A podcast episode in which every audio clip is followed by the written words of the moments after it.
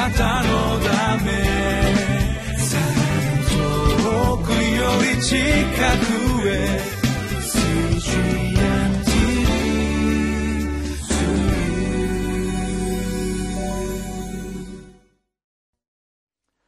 皆さんこんにちは。11月25日のリビングライフの時間です。寝ても覚めてもという言葉がありますけれども今日私が皆さん寝ても覚めてもはいと言いましたら何が心に浮かぶことでしょうか？え今日のこの画家書の乙女は寝ても覚めても愛する人を思っていました。この内容を通して私たちの神様が私たちとどのような関係を持たれたいかそれを黙想していきたいと思います。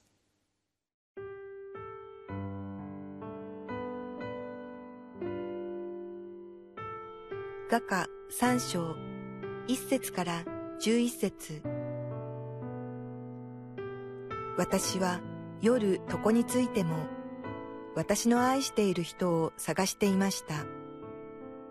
私が探しても、あの方は見当たりませんでした。さあ、起きて街を行き巡り、通りや広場で私の愛している人を探してこよう。私が探しても、あの方は見当たりませんでした。街を行き巡る夜回りたちが私を見つけました。私の愛している人をあなた方はお見かけになりませんでしたか？彼らのところを通り過ぎると間もなく、私の愛している人を私は見つけました。この方をしっかり捕まえて離さず、とうとう私の母の家に、私を身ごもった人の奥の間にお連れしました。エルサレムの娘たち、私はカモシカや野の目近を指してあなた方に誓っていただきます。揺り起こしたり、かき立てたりしないでください。愛が目覚めたいと思う時までは、もつ薬や入香、貿易商人のあらゆる香料の粉末をくゆらして、煙の柱のように荒野から登ってくる人は誰？見なさい。あれはソロモンの乗るみこしその周りにはイスラエルの勇士60人の勇士がいる。彼らは皆剣を帯びている連達の戦士たち。野襲に備えておのおの腰に剣を帯びているソロモン王はレバノンの木で自分のためにみこしを作ったその支柱は銀背は金。その座席は紫色の布で作った。その内側はエルサレムの娘たちによって美しく切りばめ細工がされている。シオンの娘たち、ソロモン王を見に出かけなさい。ご自分の婚礼の日、心の喜びの日のために、母上からかぶらせてもらった冠をかぶっている。まずはじめに一節を読みます私は夜床についても私の愛している人を探していました彼女にとって寝ても覚めてもいつも心にあるのは愛しているその人のことでした。しかし彼女にはある問題が起こりました。一節の一番最後に私が探してもあの方は見当たりませんでした。会いたいのに会えないということはとても辛いことだと思います。まさに彼女にそのような状況が起こったということです。彼女はアクションを始めアクションを起こします。2節さあ起きて街を行き巡り通りや広場で私の愛している人を探してこよう。しかし私が探してもあの方は見当たりませんでした。なんと彼女は起きて町そしていろいろな通りを広場を探すんですけれどもその愛している人を見つけることができない状況になってしまいました。3節町を行き巡る夜回りたちが私を見つけました。私の愛している人をあなた方はお見かけになりませんでしたか？と夜回りたちにも聞きます聞くようになるわけです。詩篇の119編147節148節でダビデがこのように歌っています。私は夜明け前に起きて叫び求めます。私はあなたの言葉を待ち望んでいます。私の日は夜明けの見張りよりも先に目覚め御言葉に思いを潜めます。私たちが愛する人その人の声を聞きたいその人と話したい。ダビデはまさにそれをイエス様に置いていました。今日も私たちは朝一番に神様あなたの御言葉を与えてください。あなたの御言葉がなければ私たちは生きることができないのです。そのように祈りたいと思います。4節。彼らのところを通り過ぎると間もなく私の愛している人を私は見つけました。なんと彼女は彼を見つけるわけです。その後どうしたでしょうか。この方をしっかり捕まえて離さずとうとう私の母の家に私を身ごもった人の奥の間にお連れしました。これはどういう意味でしょうか？交際期間からいよいよ婚礼周りの人たちに社会的に彼らの結婚が認められたということを意味します。見つけたら離さない。どのような逆境があったとしても私はこの人とイエス様と共に生きていくんだ。という信仰が必要であります。彼女は彼女の友達エルサレムの娘たちに言います。5節です。エルサレムの娘たち私はカモシカや野の目近を刺してあなた方に誓っていただきます。揺り起こしたりかきたてかき立てたりしないでください。愛が目覚めたいと思う時までは。昨日の箇所にもありましたけれどもそのその方と出会った時に私たちの価値観そして今まで嬉しいと思っていたものが全て変わってしまうということです。もうこの方と私との関係を邪魔しないでくださいとはっきり言えるようになるわけです。6節からシーンが変わります。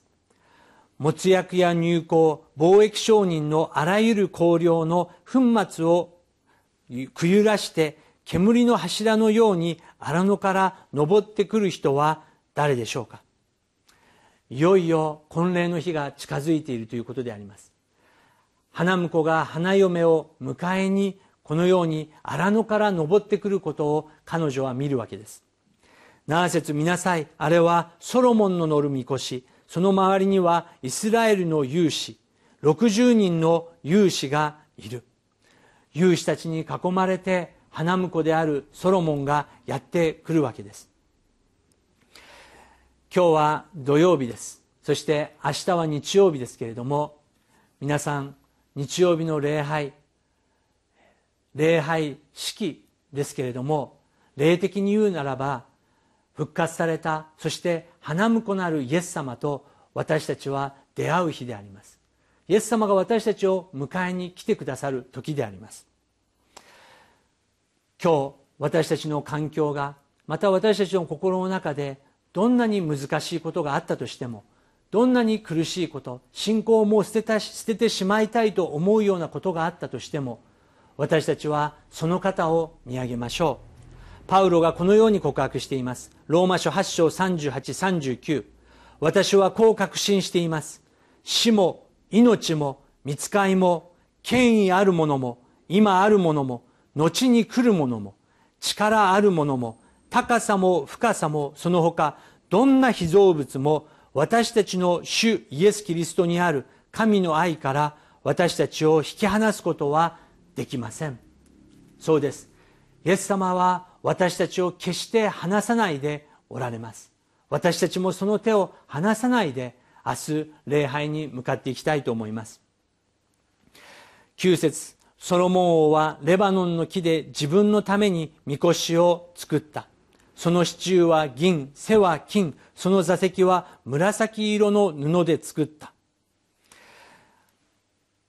大川もソロモン側も最高の準備をしながら彼女を迎えに来ます。そうであるならば待っている私たちもいつも目を覚まして準備していなければいけません。マタイの25章に花婿を待つ10人の花嫁たちの乙女たちの姿が出てきます。5人の娘たちはいつも油断せず油を途切らすことなく彼を待っています。しかし5人の乙女たちは油断をして花婿が来た時に油の準備ができていません。油とは何でしょうか？精霊を意味します。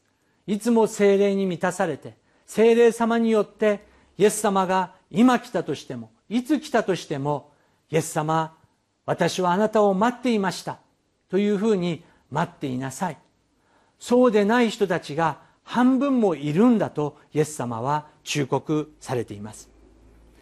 寝ても覚めても私たちの救い主イエス・キリスト様をいつも覚えていきたいと思います。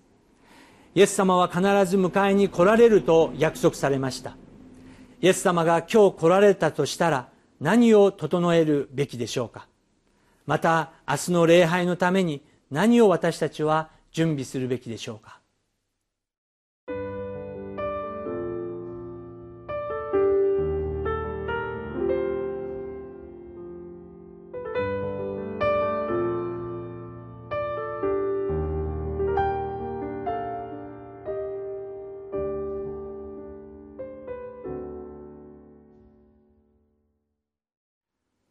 これからどのような時代が来たとしてもまた私たちの人生の中にどのようなことが起こったとしても聖書はイエス・キリストが王の王花婿として万軍の天使たちの軍隊を引き連れて私たちを迎えに来てくださると約束してくださっています。そのイエス様を覚えて私たちもイエス様に礼拝を捧げていきましょう。お祈りいたします。神様私たちはこの地上の中で戦いがあります。しかしイエス・キリストが私たちを迎えに来てくださる。そして精霊様が私たちと共にいてくださることを信じます。私たちを今日も導いてください。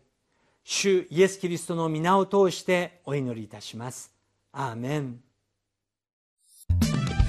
なたのため。遠くより近くへ。